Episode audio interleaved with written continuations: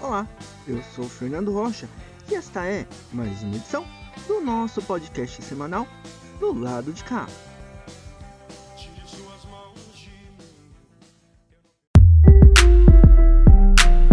Do lado de cá. Do lado de cá. Acontece na quebrada com Adams Pontes. Salve quebrada, suave de boa, como é que vocês estão? Tranquilo? Bom dia, boa tarde, boa noite para nós, Adams Pontes na voz. Falando de uma forma um pouco diferente, porque estou rouco, mas bora que bora, que o corre não para e as atividades também não param. E o que acontece na quebrada? Sim, estamos aqui no nosso podcast para falar um pouco sobre as paradas que acontecem na quebrada. Então eu vou começar aqui, família, falando sobre uma parada que vai acontecer terça-feira agora terça-feira agora, dia 19, vulgo hoje, né, vai estar tá rolando aí é, uma atividade que é a Batalha dos Estudantes. Então, Batalha dos Estudantes, do qual Vic V ganhou aí na semana passada. Então, vai estar tá rolando aí a Batalha dos Estudantes ali no centro de Guarulhos, ali na Getúlio Vargas, a partir das 8 horas, 20 horas da noite. Quer ouvir um bom rap? Boas rimas de uma galera braba? Cola Batalha dos Estudantes. Demorou? No dia 20, um dia depois, no dia 20 vai estar rolando uma oficina, oficina de escultura de gesso para crianças, para crianças de 4 a 9 anos, lá no Caramujo Cultural. Criança gosta é de pintar gesso. Então aí para os menores, para galera aí, ó, né, para criançada, vocês puderem ter essa oportunidade no dia 20 de julho agora dia 20 vai estar tá rolando a oficina das 2 da tarde, das 14 às 18, das 2 às 6 horas, lá no Caramujo Cultural. E onde fica o Caramujo Cultural? Fica na rua Raimundo Almeida de Araújo, 168, na Vila Flórida. É, então, pô, vocês são da área, da região, vocês quiserem levar a criançada lá para pintar, né, vai ter lá várias esculturas de gesso para poder fazer esse corre. Esse projeto aí é um projeto realizado com apoio do PROAC, né? Então, se puder, colhem lá com a criançada de 4 a 9 anos para fazer esculturas, pintar escultura de gesso. Muito legal aí essa atividade do Caramujo Cultural. Dá um salve também lá no Instagram do Caramujo Cultural para saberem mais informações de outras atividades. Demorou, família? Beleza. Aí, nosso, nosso próximo compromisso agora é o Break Bar. Break Bar vai estar tá rolando aí uma como sempre, né? Uma semana cultural, a programação da semana muito legal, muito bacana, com várias atividades sensacionais. Mas eu vou dar uma ênfase aqui, né, de forma particular para sexta-feira. Vocês estão ligados que sexta-feira é sempre dia de Pocket Show, Pocket Show ali no Break Bar, né? Então, se possível, se possível, colhem, colhem muito no Pocket Show do dia 22, da sexta-feira do dia 22, que é com Jéssica Rosa. Jéssica Rosa aí, minha amiga muito embaçada, uma artista incrível da cidade que já fez vários projetos sensacionais, inclusive lá pelo Caramujo Cultural, que foi esse que eu acabei de falar agora há pouco, essa, nesse centro cultural, Caramujo Cultural, também rolou aí uma apresentação da Jéssica Rosa lá e tudo mais. Então procurem, procurem nas redes sociais, né, a, tanto o Caramujo Cultural, o Break Bar e também a Jéssica Rosa, que vai estar tá tocando lá. Jéssica Rosa, ela tá assim no, no Instagram, jessicarosa.jess né? G-E-S-S, que vocês vão encontrar algumas informações da, da, da, carreira dela aí, das atividades que ela, que ela vai estar presente no futuro também, e do trampo, dos trampos autorais dela, ela que faz um MPB uma, uma parada muito louca, um som muito incrível, ela vai estar fazendo esse pocket show aí nessa sexta-feira, no dia 22 de julho, lá no Break Bar. Então cola, família, cola no Break Bar que vai ser incrível, vai ser bacana, da hora, beleza? Então é isso, né? Uh, tá, isso na sexta-feira. Sabadão, família, o que, que a gente tem sabadão? Sabadão a gente tem a Queer Mass, sim, já falei da Queer Mass aqui em tempos passados e teremos mais uma vez a Queer Mass rolando aí mais uma edição, só que em local diferente. Antes, né, ela tinha sido lá no, no próprio Break Bar, esse que eu falei agora há pouco, mas agora a gente vai ter ela rolando em outro lugar. Ela vai estar tá rolando no dia 23 de junho na nossa casa, sim, com parceria aí do coletivo Jardim Elétrico. Então a Queer Mass vai estar tá rolando aí no dia 23 de junho na nossa casa. Se você quer saber mais informações, mais informações, dá um salve lá no Instagram deles lá para vocês saberem um pouco mais aí de como que vai funcionar esse rolê e, e tudo mais, tá ligado? Então dá um salve lá na Queer Mess no Instagram que vocês vão saber um pouco mais aí dessa atividade. E para se você quer saber, a nossa casa ela fica na Avenida Avelino Alves Machado, 367, ali no, no Macedo, tá ligado? Então cola lá que vai ser muito legal, vai ter comidas típicas, drink, vai ter paradas é, vegana, vai ter quadrilha, correio elegante, pô, vários bagulhos, sorteios, brincadeiras e muito mais, tá ligado? Muito mais. Dico de Brito, Jardim Roots, é, Stunt Records, é, Artery Art, pô, muita coisa legal, cara. Cola lá, cola lá. E as músicas, né, com Vanessa de Castro, Kelsey, Pacová, Luja. Então, pô, muito, muito bacana, cara. Vai ser demais. Então, cola, não deixe de colar. Rua Avenida Alves Machado 367. Cola lá à noite que vai estar tá rolando a Queer Mestre. À noite não, família. No dia 23 de julho, às 15 horas. A partir das 15 horas. Dia 23 de julho, a partir das 15 horas vai estar tá rolando a Queer Mass. Então, cola lá, família, beleza? E para finalizar, para finalizar os recados aí dessa semana, eu tô aqui para falar sobre o Slam Bezola. Sim, cara, Slam Bezola aí chegando em, na sua 11 primeira edição. Vai estar tá rolando no dia 24 do 7, domingueira, a partir das 17 horas, 5 horas da tarde, na Praça B, no Inocop. Vai estar tá aí rolando, então, a mais uma edição do Slam Bezola, que é aí, né, o o nosso, o nosso campeonato de poesia falada, mais um campeonato tem mais um slam aqui da cidade, slam de poesia, né? Então, se vocês puderem colar, colhem que vai estar tá muito legal. Vai ter o Pocket Show aí da Rex 77 e também de Coliseu Poético. Então, pô, incrível. Vai ter pocket shows, vai ter premiação. Premiação tá legal, hein, cara? Premiação vai ter uma trança na Gol e 50 reais de consumação dos espetos Medellín. Pô, incrível, muito legal. Então cola lá se vocês que é, querem ver boas poesias também, ou nunca foi no slam, essa é a oportunidade perfeita para colar. Slam Bezola, na sua 11 edição, dia 24 do 7, a partir das 17 horas, 5 horas da tarde, na Praça B, ali no Inocop. Beleza, família? É só jogar lá no, no Google Maps vocês vão conseguir encontrar certinho esse corre, esse lugar. Mas, se você quiser mais informações, é só acessar lá a página do Instagram do Slam Bezola. Mas também Vamos dar aqui as informações. Só você pegar o 720 no Terminal Pimentas ou 420, né, Ponte Alta, é, e descer ali na Avenida Papa João Paulo. E no primeiro ponto, depois do Extra. Só pedir pro motorista, é isso, família. E depois descer pela pracinha. Ou você pode pegar o 411, o 421 Inocop e descer em frente ao campo do AD Vila Nova. Que tem um campo ali, né? O campo do AD Vila Nova e fica bem do lado mesmo onde vai estar a praça. Aí a praça tem é, pista de skate e tal, vocês vão conseguir ver de longe lá. Beleza? Então é isso, Islam Bezola fechando aí a nossa mais uma edição aí da nossa coluna Acontece na Quebrada. Desculpa a falta de voz, mas semana que vem estamos voltando aí com mais informações de tudo que acontece aí no setor cultural da nossa cidade. Fechou, família? Tamo junto e é nós.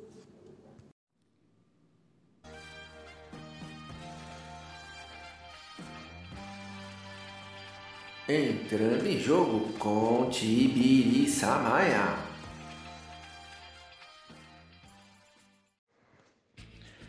Olá para vocês, ligados e ligadas em mais uma edição do nosso podcast do lado de cá. O meu nome é Tibiri Samaya e chego com as principais notícias dos times daqui de São Paulo. Sem delongas, vamos para o giro.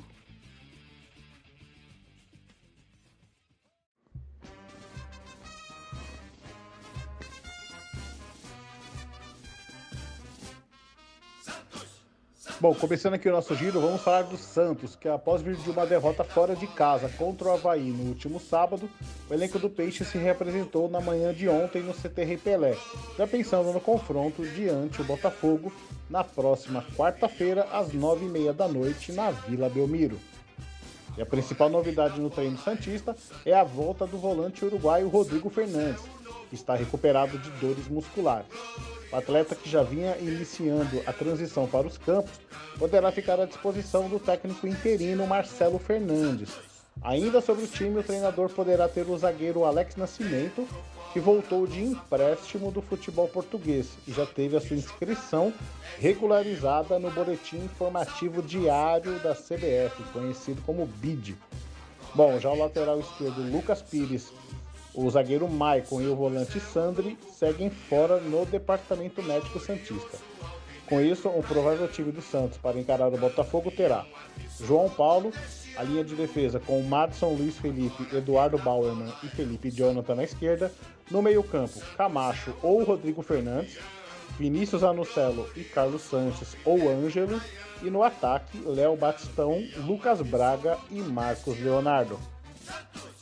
E uma última informação do Peixe: o Santos acertou a contratação do técnico Lisca Doido, que estava treinando o esporte na Série B. O tempo de contrato ainda não foi revelado e a tendência é que ele assuma o time já no próximo domingo, diante o Lanterna Fortaleza, no Castelão. O Peixe ocupa a décima posição no Campeonato Brasileiro com 22 pontos.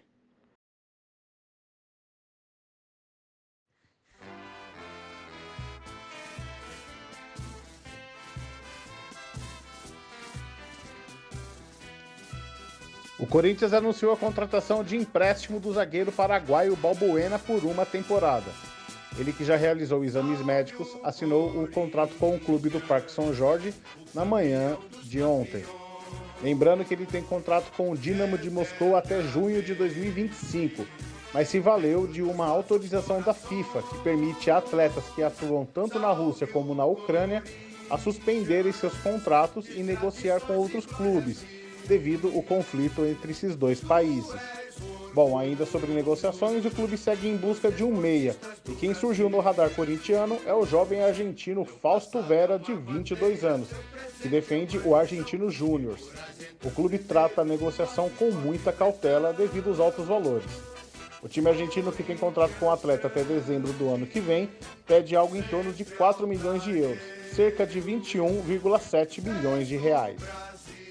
Sobre o time, o elenco se reapresentou ontem, segunda-feira, já de olho no confronto diante Coritiba, às 9h30 da noite em Itaquera, pela 18ª rodada do Campeonato Brasileiro. O lateral direito Fagner e o volante Maicon, e o, além do atacante William, estão recuperados de lesão e treinaram normalmente. Já o atacante Yuri Alberto espera uma regularização na CBF para poder estrear já nessa partida de amanhã. Com a derrota diante do Ceará na Arena Castelão no último sábado, o Corinthians ocupa a terceira colocação com 29 pontos.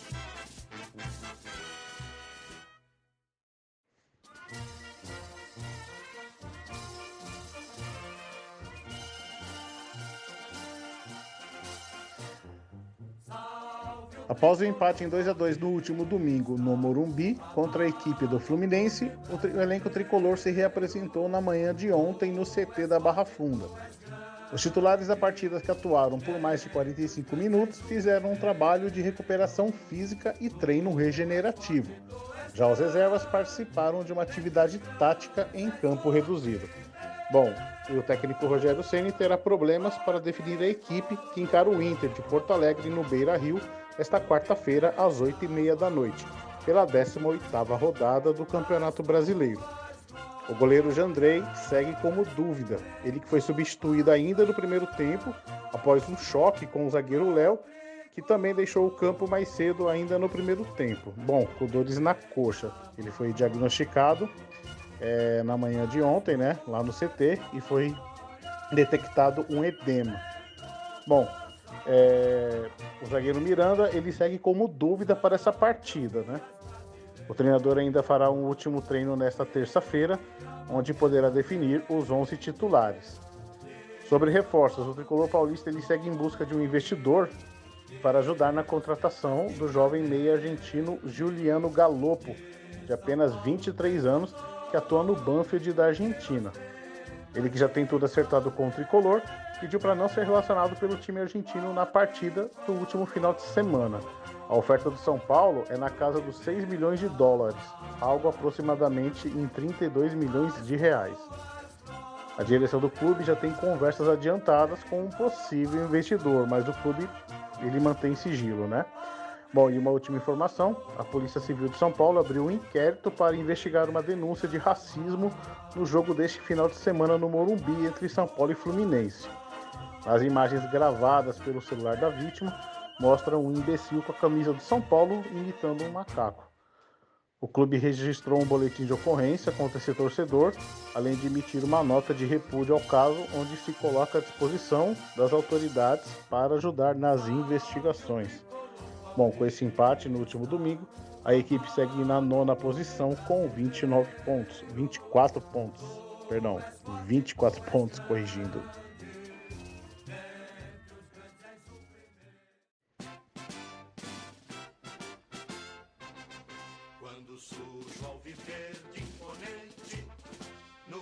E fechando o nosso giro, chego com as informações do Palmeiras, que reassumiu a liderança do brasileiro com a vitória diante o Cuiabá por 1 a 0 na noite de ontem, pela 17ª rodada da competição. Agora o time do técnico Abel Ferreira chega a 33 pontos. O gol da partida foi marcado pelo atacante Gabriel Veron, que recentemente esteve envolvido em polêmica fora de campo. O Palmeiras, que havia multado o atacante em 40% de seu salário, não descarta vender o atleta, caso haja interesse de algum time. E para fechar o boletim do Palmeiras, o clube corre nos bastidores para poder regularizar junto ao BID da CBF a inscrição do atacante Miguel Merentiel, além do outro reforço, que é o caso de José Manuel Lopes, onde o clube tenta viabilizar a regularização da inscrição do atleta. A tendência é que eles façam a estreia pelo Palmeiras na próxima quinta-feira contra o América Mineiro. O ex-jogador do Lanús precisa ter o nome publicado no BID até a próxima quarta-feira para ter condições de atuar pelo clube de Palestra Itália. E chegamos ao fim de mais um Entrando em Jogo, em mais uma edição do nosso podcast do lado de cá. A todos um forte abraço e até mais. Momento O Poderoso Chofer com Tiago Xavier. Brasil, Brasil, Brasil!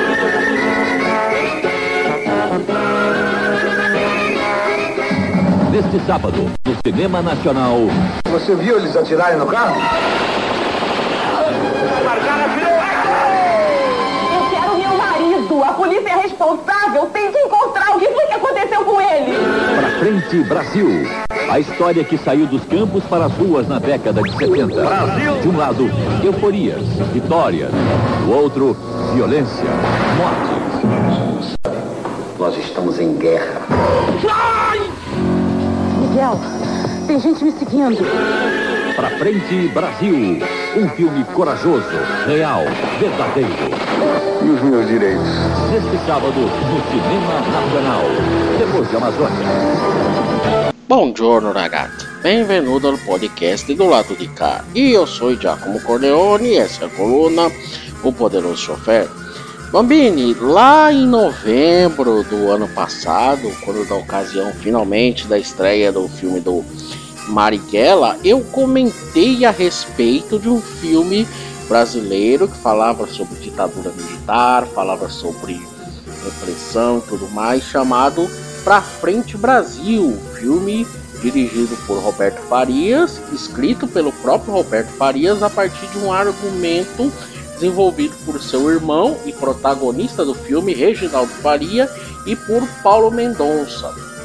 Eu citei novamente esse filme num episódio bem recente desta coluna, quando eu estava falando de filmes disponíveis no YouTube. E cá estou eu cumprindo minha promessa e falando efetivamente do filme. Sobre o que que fala esse filme uh, para frente Brasil, eu já adiantei um pouco qual que é o assunto dele. Não é o primeiro filme a mostrar os horrores da ditadura militar que ainda estava vigente no ano de lançamento desse filme. O filme é de 1982, embora tenha sido lançado oficialmente no cinema só no ano seguinte por conta de uma confusão é, com a censura que ainda estava em vigor na época. Uh, antes dele, outros filmes já abordavam a questão da da repressão, inclusive da tortura. É o caso, por exemplo, de Matou a Família para o cinema, a versão original de 1969, não a versão é, mais conhecida com Alexandre Frota, aquela de 1990, não. A versão é, original já tinha essa questão da tortura, mas foi um filme que foi bastante emblemático porque surgiu bem na época da anistia, bem na época você já tinha eleições diretas para governador do estado, você tinha já uma abertura política que trouxe muita gente que estava exilada, veio para cá e isso causou uma comoção tremenda por conta do lançamento desse filme. O Celso Amorim, que na época era presidente da Ebrafilme e depois, muito tempo depois, virou ministro das Relações Exteriores no governo Lula, se demitiu da Embrafilme por ter liberado verba para a produção desse filme, deu um rolo lá com o governo militar da época, o governo Figueiredo, e por conta de tudo isso, por conta também do filme, como ele foi feito, um filme bastante tenso, um filme bastante gráfico nas suas cenas de tortura, um filme até didático no que se refere a, a como a tortura era aplicada nos, nos porões, no DOPS, das delegacias aqui do país. Por conta de tudo isso, esse filme está marcado, é considerado um dos 100 melhores filmes nacionais já feitos e sobre o que que fala exatamente esse livro? Eu falei, falei, falei e não dei o um enredo propriamente dito de Pra Frente Brasil. Pois bem, o filme é baseado numa história real vivida pelo Reginaldo Faria, só que em menor escala. Uma vez ele foi detido no aeroporto, acusado falsamente de ter algum explosivo, ser subversivo, alguma coisa nesse sentido. Essa detenção inspirou a escrever o argumento do filme, que o personagem dele é um homem comum que é confundido com um guerrilheiro, confundido com um subversivo, é preso sem maiores explicações, né? Uma coisa digna de processo, né? O famoso do do Kafka, que a pessoa é presa, não sabe muito bem o porquê e vai sendo levada de um lugar para outro, sendo julgada e tudo mais, sem entender o porquê daquilo tudo. Aqui não teve a questão do julgamento, ele já foi preso, já foi mandado logo para tortura, para desabafar, para delatar quem seriam seus companheiros, não existiam. Os companheiros eram sua família, sua mulher, seus filhos seu irmão, que ficam completamente vendidos na história e vão procurar justiça, vão procurar saber o que, que aconteceu com o pai de família nesse caso. E assim, o que talvez tenha feito com que as pessoas se identificassem com esse filme e tenha gerado tanta comoção é o fato dele envolver pessoas comuns que não tinham nada a ver com a subversão, com a luta armada contra a ditadura, exceto um pouco pelo personagem do irmão do personagem do Reginaldo Faria, personagem vivido pelo Antônio Fagundes, que ele se envolve com uma guerrilheira interpretada pela Elizabeth Savala, só que ele não sabia que ela era uma guerrilheira. É a única ligação que existe entre essa família, o personagem do Reginaldo Faria, com a luta armada. Todo o resto da sua família é, fica completamente vendido nessa questão e a esposa dele, interpretada pela Natália do Vale, fica bastante desesperada, vai atrás de justiça, é perseguida também pelos, pelos órgãos de repressão e, no caso especial, o patrão de ambos os irmãos, Antônio Fagundes e Reginaldo Faria, é interpretado pelo Paulo Porto e é uma espécie de representação de uma figura real que a gente já comentou aqui no podcast, aqui na coluna O Poderoso Chofer, que é o Helen Boysen, que inspirou um documentário chamado Cidadão Boysen, que fala de um empresário europeu que financiava a Operação Bandeirante aqui em São Paulo, que era uma opressão, uma operação de tortura e repressão a movimentos de esquerda, movimentos é, comunistas durante a época da ditadura. Inclusive tem uma cena nesse Pra Frente Brasil que reproduz bem o que, que aconteceu na vida real com o cidadão Rhodes, que provavelmente deve ter sido um dos motivos pelo qual esse filme ficou engavetado por um ano e demorou para ser liberado pela censura oficial. O filme em questão está disponível na íntegra no YouTube, vale muito a pena, principalmente para quem é, assistiu Marighella ou assistiu algum, outros filmes relacionados a, a esse período. Faz uma ponte muito boa com a questão da Copa do Mundo, porque o filme é rodado em 1982, mas ele se passa em 1970, no auge da repressão da ditadura e também durante a época da Copa do Mundo, por isso o nome para frente Brasil. Uh, e além, de eu já ter citado esse filme outras vezes aqui no podcast, ele foi bastante recomendado por outras duas figuras que você deve conferir também, que foi o J. Bosco, do podcast Topo Terror, podcast muito bom, autoexplicativo o nome, né?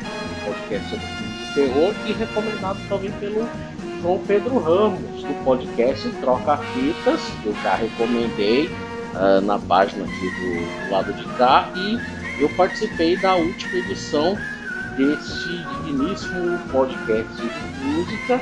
Eu recomendo que, além de assistir o filme no YouTube, você também confira os podcasts citados, Top Terror e o Troca Fitas. Se você gostou dessa edição, confira as edições anteriores e procure o Poderoso Chofer na rede social de sua preferência. E também siga o podcast do lado de cá, Riverdale. Fala DJ com DJ Márcio.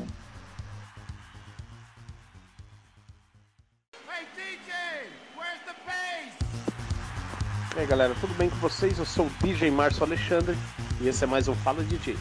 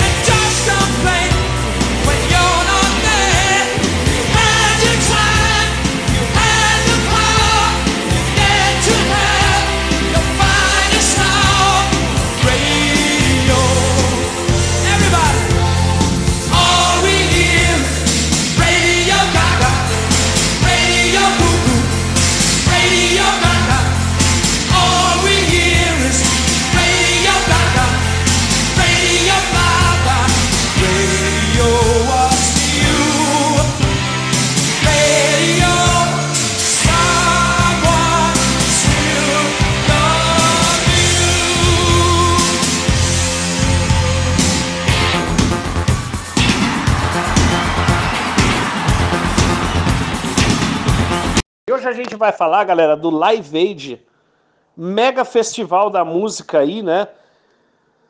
Histórico aí, que foi ao ar no dia 13 de julho de 1985, né? O festival ele foi criado com o intuito de arrecadar fundos para é, ajudar no combate à fome à Etiópia. Né? Só que um dos artistas, né, um dos artistas dos festivais, o Phil Collins, falou: esse dia poderia ser conhecido aí, ficar conhecido como o Dia Internacional do Rock, por que não, né? E assim ficou. Né? A, partir, a partir dessa frase que ele falou, ficou. Só que até então essa data só é celebrada aqui no Brasil, né? mesmo ela sendo uma data internacional. É só que no Brasil que eles é, comemoram o Dia do Rock, né? o Dia Internacional do Rock, 13 de julho. Né? E o festival, galera, contou com gigantes aí da música. Né? A gente abriu a edição aí com uma mega apresentação do Queen, simbólica, histórica, né? É, cantando aí Radio Gaga. Agora a gente vai seguir a edição com Against the Odds, do Phil Collins.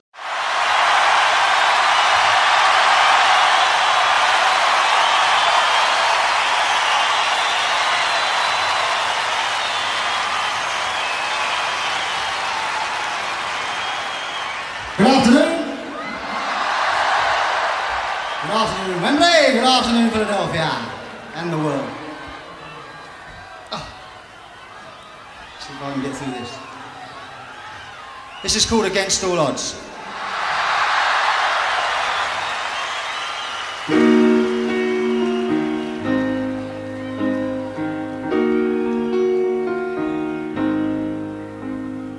How can I just let you walk away?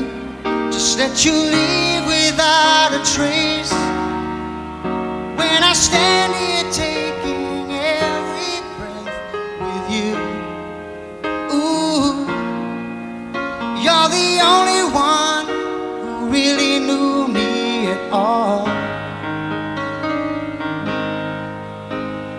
How can you just walk away from me?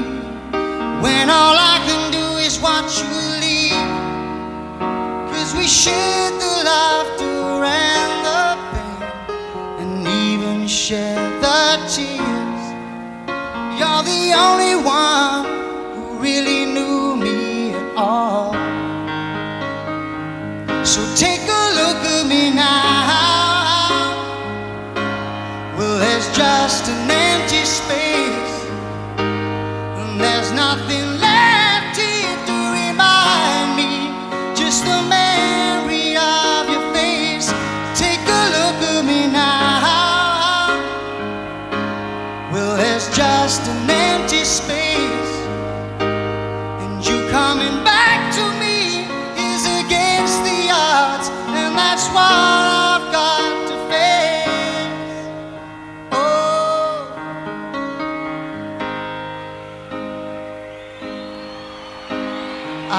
I could just make you turn around, turn around and see me cry.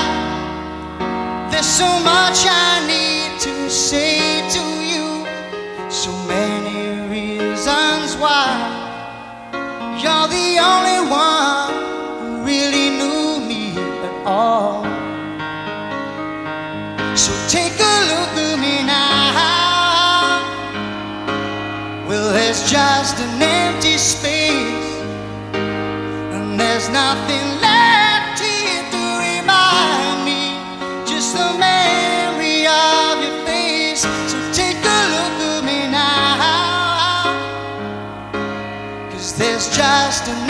space. But to wait for you is all I can do, and that's what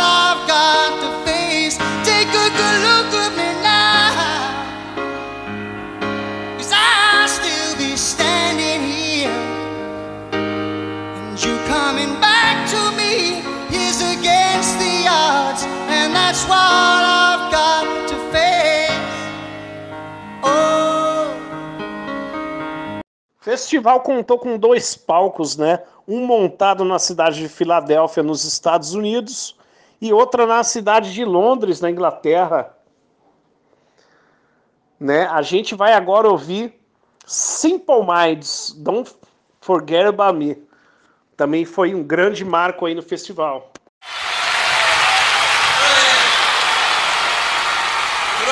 Forget, this is dedicated to Bob Geldof and Bill Graham and everyone who put this on, the whole organization. This is called Don't You Forget About Me.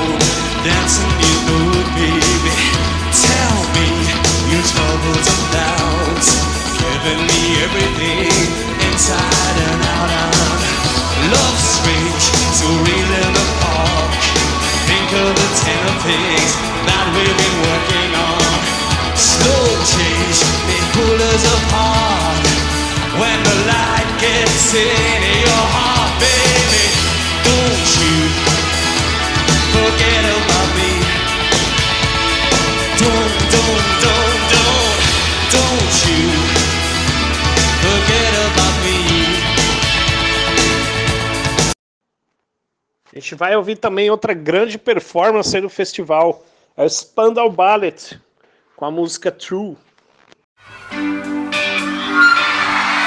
You know this. Alright?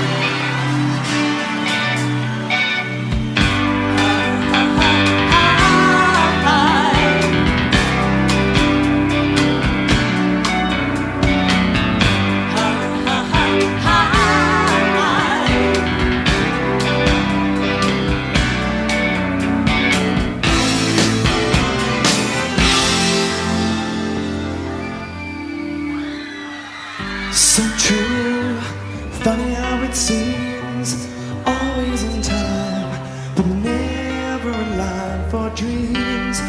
Head over heels when toe to toe. This is the sound of my soul. This is the sound. I'm gonna take it to the world, but now I come back again.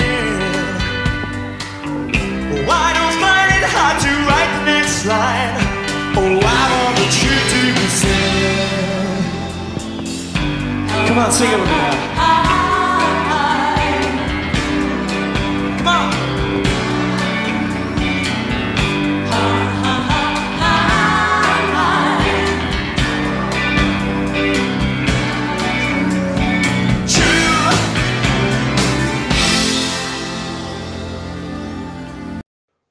Esse mega festival contou com mais de 40 apresentações, galera, com grandes nomes da música.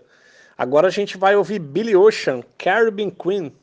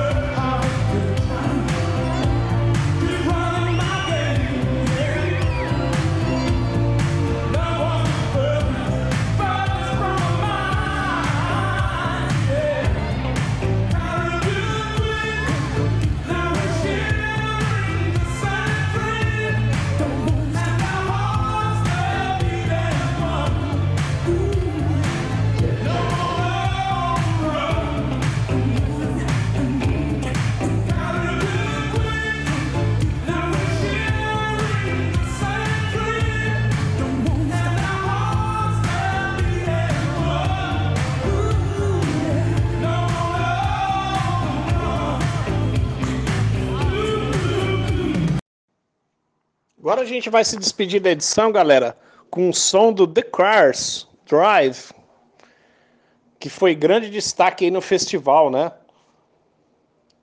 Se vocês quiserem ouvir aí, festival na íntegra, é só digitarem Live Aid 1985 aí nas plataformas e ouvirem alto e bom som. Beleza, galera? Esse foi mais um Fala DJ e até a próxima.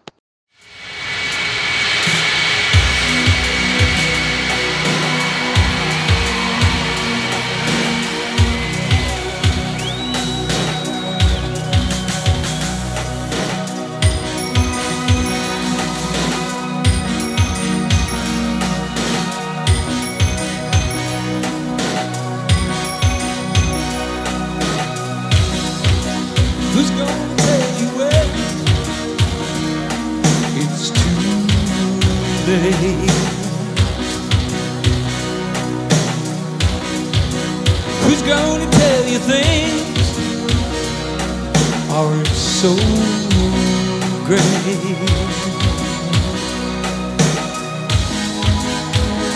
Can't go on thinking nothing's wrong.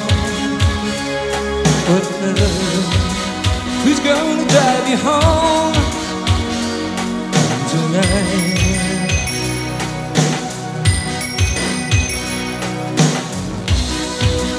Who's gonna pick you up when you fall? Who's gonna come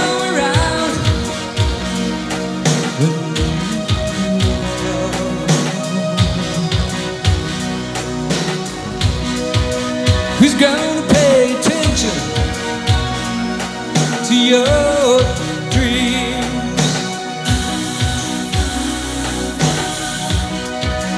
Who's gonna plug the ears when you scream?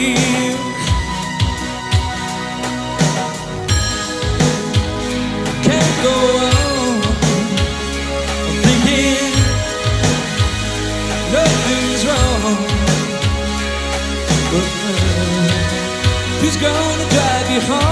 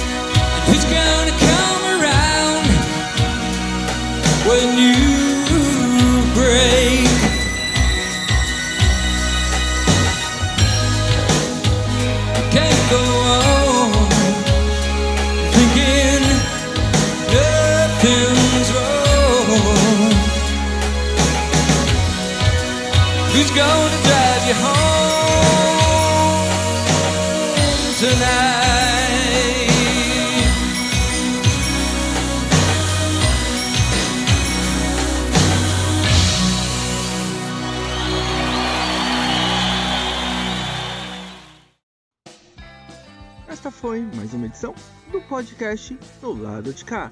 Uma boa semana e até a próxima. Tire suas mãos de mim. Eu não pertenço a você. É me dominando assim que você vai me entender.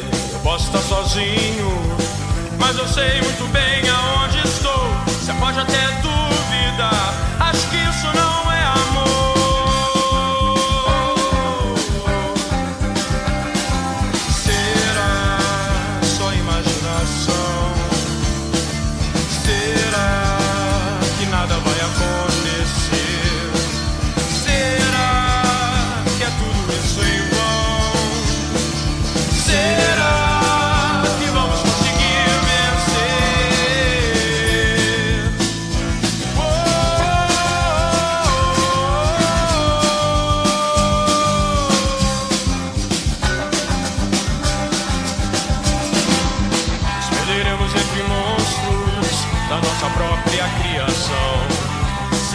noites inteiras, talvez por medo da escuridão.